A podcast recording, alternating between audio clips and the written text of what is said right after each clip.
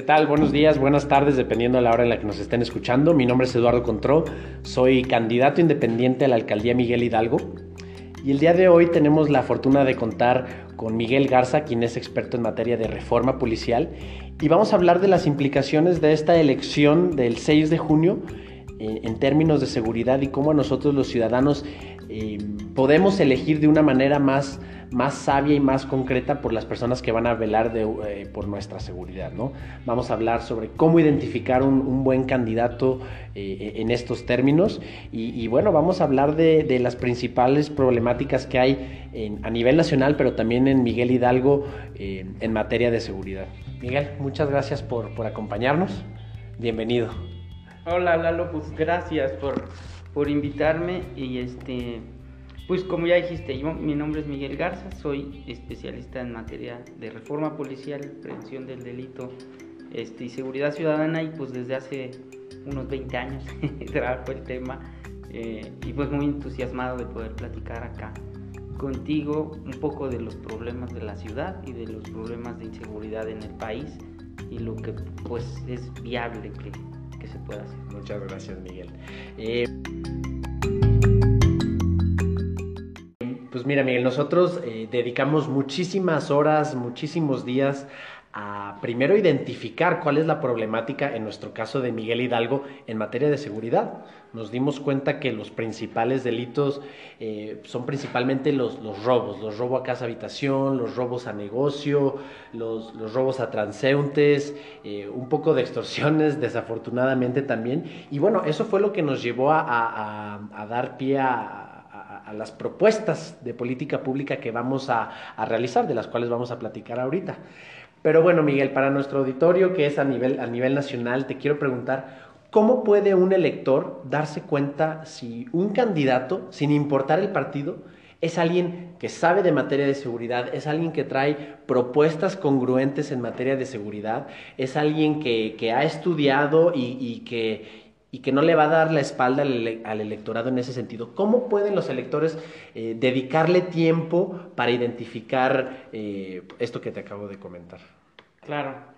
Pues mira, fíjate, digamos que calificarlo que si, si sabe, quizás es más complicado, pero podría pues apoyarse de algún equipo especialista o de algún par de especialistas que lo, que lo ayuden para que uno en el discurso escuche que tiene sustento su propuesta, ¿no? Entonces, eh, una de las cosas que pasa en las campañas, pues es que hacen promesa, hacen promesas este, y las promesas pues se tendrían que compartir, este, transformar en compromisos y los compromisos luego en política pública, ¿no? Y a veces lo malo es que de la propuesta, pues la gente se siente después abandonada porque no, no, eh, pues no se consolida en una estrategia concreta. Pero ahí creo que eh, pues uno escucha de los candidatos y las candidatas cosas muy tradicionales, ¿no? Vamos a bajar la licencia delictiva, vamos a dignificar y profesionar a la policía, este, vamos a, bajar el número de, delitos, pero creo que no te dicen este, luego cómo, ¿no? Y ahí creo que esa es una de las claves, que te digan, este, en prevención de la violencia voy a hacer esto, esto, esto, y le voy a hacer así, y, y este, voy a agarrar recursos, digamos, de este tema para ponerlos acá, voy a hacer una cosa integral que se hace de esta forma, ¿no? como un poco más concreto, creo que ese sería un gran avance, ¿no? Que, que, fuera más concreto, que definir el alcance de la idea que está teniendo este, pues los, los, los, y las candidatas y entonces de ahí definir si es más viable, ¿no? Perfecto, sí, tienes toda la razón y concuerdo completamente contigo. Eh, y mencionas algo muy interesante, esto de la incidencia delictiva. ¿no? Eh, hay, ahora sí que en el catálogo de delitos hay todo un cóctel o, muchísimas clasificaciones de todos los delitos que hay, desafortunadamente.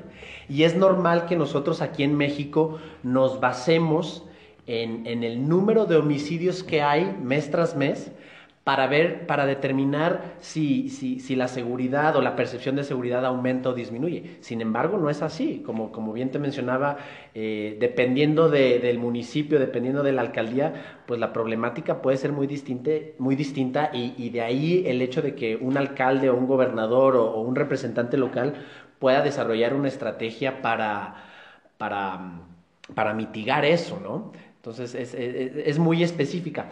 ¿Tú cómo dirías eh, que, cuál es el camino? Ahora sí que es, es el camino para reducir la incidencia delictiva en general. Evidentemente no hay una receta que aplique para todos, por lo mismo que acabamos de mencionar, pero me imagino que tú vas a hablar un poco de, nos vas a hablar de materia de prevención, del modelo nacional de policía y justicia cívica. ¿Cuál sería como una receta general para, para que nosotros los mexicanos, en particular la gente que vive en la Ciudad de México, nos pudiéramos sentir eh, más seguros?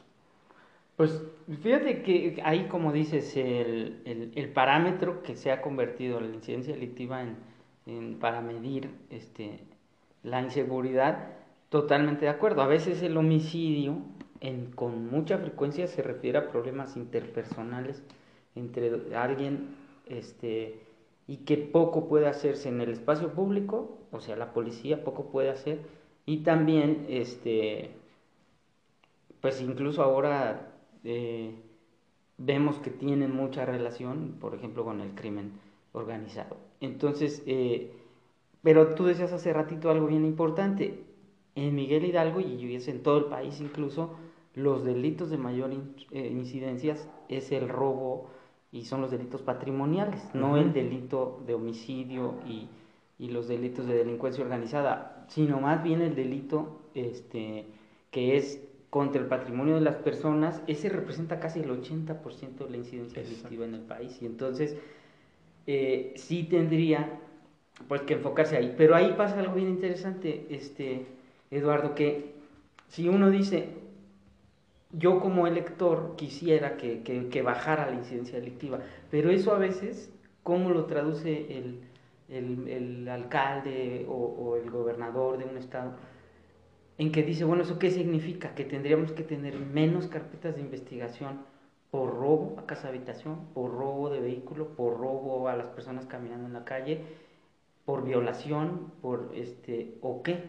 Y eso ha ocasionado que a veces, pues incluso oculten la incidencia delictiva, porque entonces uno supone que si tienes menos robos de vehículo, perdón, menos robo a casa habitación, a las personas o en el transporte público, o violación, menos registro, que eso es positivo y no necesariamente porque entonces quiere decir que o se ocultaron las cifras o que la gente ya ni siquiera está denunciando porque no tiene confianza. Entonces, eh, hay una cifra negra importante, ¿no? Si mal no recuerdo, el INEGI maneja una cifra negra de 92, 93%, lo cual quiere decir que casi 9 de cada 10 delitos no se, no se denuncian y menos de esos cuántos se, se judicializan y cuántos se sancionan. Y, ahí fíjate qué contradictorio, porque entonces si tú dices yo voy a provocar que se incremente la confianza en la policía, en los ministerios públicos, en el sistema de justicia, porque va a bajar la impunidad y entonces se va a producir más denuncia, las cifras se van a incrementar en carpetas, ¿no? en, en incidencia registrada. Y, y eso no necesariamente es negativo. Lo que se puede hacer, que por ejemplo esa es una propuesta concreta que creo que tienen que hacer las y los candidatos, es encuestas de victimización en el ámbito local. O sea, encuesta cada año de victimización local y que te permite saber entonces si hubo más o menos víctimas del delito en la localidad y lo contrastas contra las carpetas, ¿no? Sí, se incrementaron las carpetas de robo a casa habitación, de violación, de, de robo a las personas, de robo en el transporte público, pero ¿qué creen? Hubo menos víctimas, según la encuesta de victimización, por esos mismos delitos.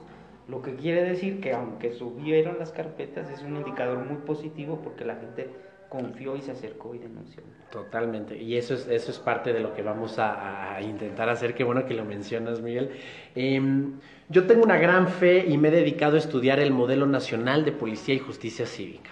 Soy un ferviente creador de que... Em, implementar de una manera correcta este modelo eh, puede ayudar no solo a generar la percepción, porque la percepción es una cosa, pero a reducir la incidencia delictiva.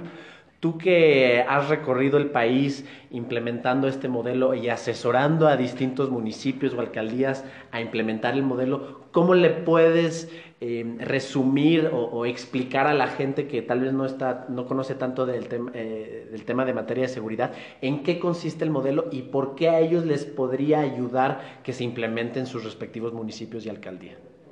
Claro, este, Pues mira, digo, algunos ejes del modelo implican eh, pues la mejora en los sistemas de, despliegue de la policía, en sus sistemas de información, en sus sistemas de, de rendición de cuentas, en sus sistemas de fortalecimiento de condiciones laborales de la policía.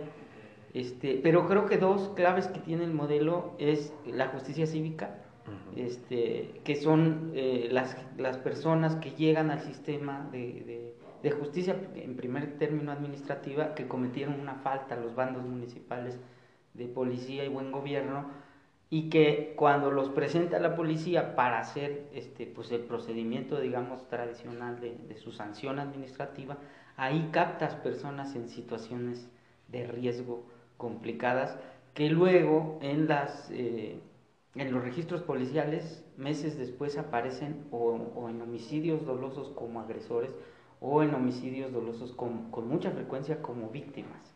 Y que cuando fueron detenidos por la policía eh, pues presentan un nivel de adicciones grave este, o, o, niveles de exclusión social graves, de marginación, de falta de oportunidades y que entonces pueden ser captados en ese momento. Y entonces la, la, la, el gobierno local intervenir de manera oportuna con esas personas en materia de prevención terciaria se llama o prevención secundaria que es eh, pues el tratamiento la rehabilitación de sacar de sus condiciones de riesgo a personas que podrían después significar una situación más complicada. Y el otro en el que yo creo mucho es la investigación criminal desde las policías locales también o las policías uniformadas, que ahí es donde se complica el caso, por ejemplo, para la Ciudad de México, porque quien puede investigar eh, ya, ya está, pues digamos, reglamentado, es la policía de la Ciudad de México. Y en las alcaldías, eh, pues se da este fenómeno desde hace varios años de que contratan o a la policía bancaria o a la policía auxiliar para que hagan eh, funciones como más directamente para las y los alcaldes. Y entonces, si esos policías se les asignan funciones de investigación eh, y la información que ellos recopilan se, recopilan se integra en carpetas de investigación, pues permite judicializar más o permitiría judicializar más, más casos penales y, ojalá bajar los niveles de impunidad. Eso empieza a pasar en algunas localidades, apenas va iniciando. Claro, sí, ¿no? Como, como bien dices, la, la justicia cívica se, se, trata de poder identificar a ese agresor que, probable, que muy probablemente empezó con un delito menor, ¿no? Con un, con un robo, y, y, ya, eh, primero sancionarlo, claro. Se acorta el proceso, ¿no? No se tiene que, se puede determinar ese proceso ahí mismo en la presidencia municipal o en la alcaldía y que no pase por el Ministerio Público es una parte de que hace que, que el proceso se, se, lleve a cabo de una manera más eh, transparente, diría yo, o de una manera en, en, la que no se involucran tantos actores para un delito eh, menor, que sigue siendo un delito, eh, y, y, se le da ese acompañamiento a esa persona, ¿no? Al menos el modelo eso es lo que prevé, ¿no? De que si alguien sanciona, ¿cómo se le puede ayudar para que no reincida en ese sentido, ¿no? Eh, para, para, aquellos que no saben, la, la, la, seguridad no la maneja solamente en este país un presidente o un secretario de seguridad, ¿no? Están involucrados todos los actores que son los fiscales, que en representación de, también de los ministerios públicos, los directores de los C4, de los C5, eh, los secretarios de seguridad estatales o los comisionados municipales. Es decir, eh, es, es pre precisamente en teoría, para que la seguridad se pueda aterrizar de una manera, de una mejor manera, pues hay todos estos actores que se involucran en distintas áreas, ¿no? Pero, pero bueno, Miguel, vamos eh, eh, regresando ahorita a algo que tú hablabas de, de, los datos. Eh, nosotros creemos y, que si, se crea una verdadera unidad de análisis del delito, se puede inclusive llegar a predecir el crimen, ¿no? Sabemos muy bien que el crimen sigue una regla de Pareto que es eh, más o menos el 80% de los delitos eh, se llevan a cabo en el, en el 20% de algún territorio y esto aplica a nivel nacional también como a nivel local. Entonces, eh, el, crimen son datos, ¿no? O el análisis del crimen pueden ser datos y por eso nos puede arrojar una, una importante base de datos pero que nos puedan ayudar para reducir la incidencia delictiva, pero también para predecirlo, ¿no? Claro, fíjate que acá eso que, eh, que mencionas, de, pues muy de acuerdo, ¿no? Además no solo una, o sea, puntos focalizados de, de territorio en donde se cometen delitos, además de puntos eh, focalizados de extensión de terreno pequeñas, también de número de personas. O sea, el número de personas en una localidad que es el que las y los que están cometiendo los, los crímenes son pocas personas.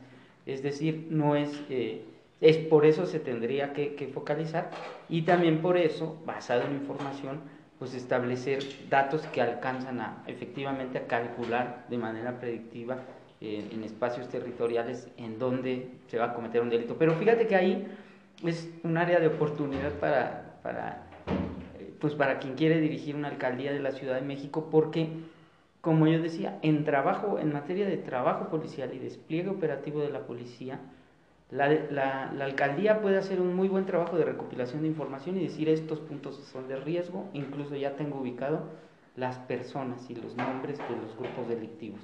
Y quisiera yo que, que se hiciera este despliegue, ¿no? Eso puede decir la alcaldía. Pero si la policía de la Ciudad de México dice, bueno, yo no voy a hacer el despliegue tal cual ahí donde dice el alcalde, sino que lo voy a hacer donde dice el, el C5 de la ciudad, por ejemplo. Y entonces, ese es el problema, eh, uno de los problemas en la, en la ciudad. Porque eh, entonces terminan los alcaldes diciendo, bueno, entonces yo tengo que contratar seguridad adicional y esta policía sí la voy a desplegar en los puntos que yo digo pero no es suficiente, ¿no? Esos, esos contratos con esos policías, pues no, no, no, se equiparan al número de policías que puede desplegar eh, la Secretaría. Entonces acá, acorde con la ley del sistema de seguridad ciudadana de la ciudad, pues el alcalde sí tiene un rol en seguridad, pero está difícil, digamos, fortalecerlo a ese nivel si no tiene por completo, pues el mando de la, de la policía. Entonces, eh, este es un área de oportunidad grande, definir el rol en materia de seguridad local de los alcaldes de la ciudad. Totalmente. Y, mencionas algo importantísimo que muchas veces pasa a un segundo plano, que, son los policías, las y los policías, ¿no? Desafortunadamente en México no hay, no, no hay una confianza como debería de representar en los policías pero, pero no es ya gratis, ¿no? Ha habido muchas decisiones políticas que se han tomado en ese sentido que han afectado, uno, las condiciones de nuestros policías eh, y dos, su desempeño, ¿no?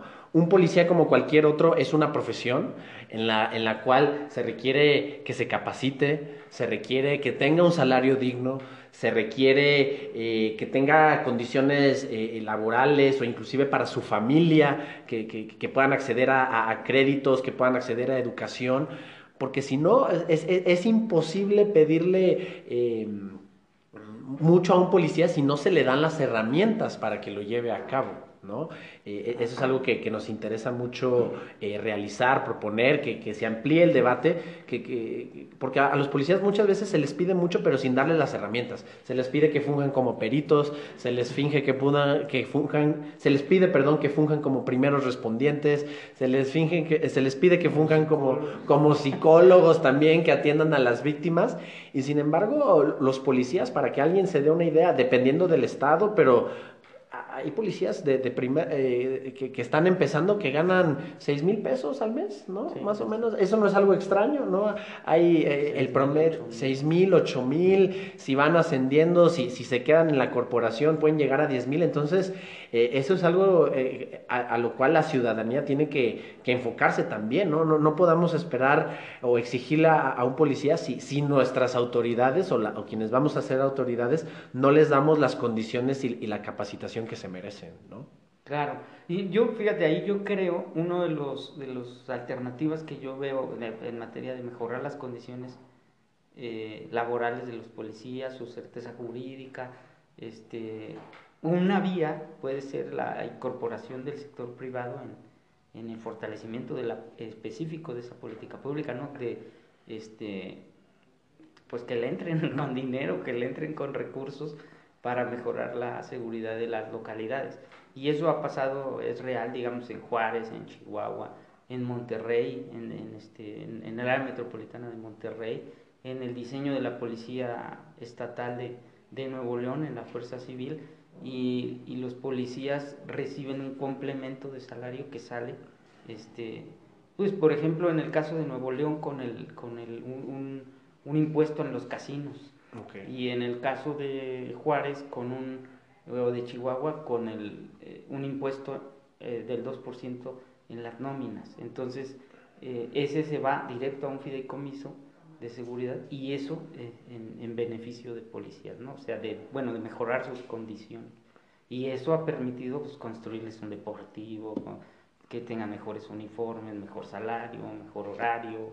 Y mejor desempeño, evidentemente, ¿no? Porque todo esto se traduce al final de cuentas, si, si, si, los policías están capacitados, si hay recursos privados, pues se traduce en, en que puedan eh, mejorar su desempeño, ¿no? Que puedan cuidar de una manera más Acá, fíjate que acá no está nada fácil en la ciudad porque otra vez lo de cuáles mejoran, ¿no? Y ahí yo como ciudadano, yo veo, por ejemplo, en Álvaro Obregón eh, salen algunos entrega de uniformes y patrullas a policías y anuncian que van a tener condiciones laborales o en, o en Iztapalapa, este, o en Miguel Hidalgo o en Benito Juárez. Pero cuando uno ve cuáles son esos policías, son policías bancarios o policías industriales, digo, policías auxiliares contratados por la delegación.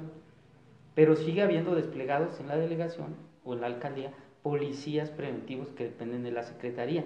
Entonces, unos mejoraron sus condiciones laborales, pero otros no las mejoraron. Y son los mismos, o sea, de los dos van a estar desplegados en la alcaldía. Y las personas, pues no tendríamos por qué saber, pues este es auxiliar, o este es bancario, o este es preventivo, ¿no? Sino yo Turístico también, hay policías turísticos. En la Cuauhtémoc, por ejemplo. Pero entonces uno pide, digamos, el, el, la ayuda a un policía esperando que esté igual, capacitado y con las mismas condiciones laborales. Y sabes también sobre todo qué certeza jurídica también tienen que tener eh, los policías. Y, tú sabes, o sea, digamos, en otro país, pues no, un policía no titubea tanto como acá, no, no, no tiene dudas de, de, su actuación, no, no se espera que a ver si puede, este, en fin. Y parte de hacer esa buena respuesta es porque tiene certeza, tiene protocolos, tiene condiciones laborales que él dice, yo tengo una institución que me respalda, si, si ahorita detengo a esa persona y uso la fuerza, este, no hay problema mientras yo me apegue al alineamiento que existe y sé que mi institución pues me va a respaldar. Y acá no, no, acá no. muchas dudas. Claro, y, y, tú no estás hablando necesariamente de países europeos o de Norteamérica, ¿no? Tú estás hablando de, de tú has visitado países que, que latinoamericanos que ellos por, por, por, hacerlo de una manera institucional, por importarse en las condiciones de los policías, en sus procedimientos, en sus manuales, eh, han logrado hacer esto que tú has mencionado, ¿no? Entonces, no es simplemente que haya recursos o no, es la manera en la que se implementan esos recursos, eh, porque en México si algo hay es recursos, ¿no? En ese sentido, y más que muchos otros países latinoamericanos. Sí, sí, totalmente. Además, digamos, pues, ¿a qué le, a qué le, destinas recursos? ¿no? De, de, hace rato que decías de materia de prevención del delito, este, híjole, pues una de las cosas que tendría que pasar en las ciudades, en las alcaldías, es un sistema integral de prevención del delito, en el que, por ejemplo, el alcalde dice, cada dirección general que integra el ayuntamiento, la alcaldía, pues tiene que poner algo de su de su presupuesto se va a destinar a prevención del delito, ¿no? Entonces, por ejemplo, el 10% de, de, de, servicios públicos dirá, pero pues a mí qué, pero pues sí, ¿no? para las luminarias, para los, los mejorar las, las, calles, este, hay toda una metodología de rescate de espacios públicos y, y la, y, el impacto que eso tiene en la inseguridad también.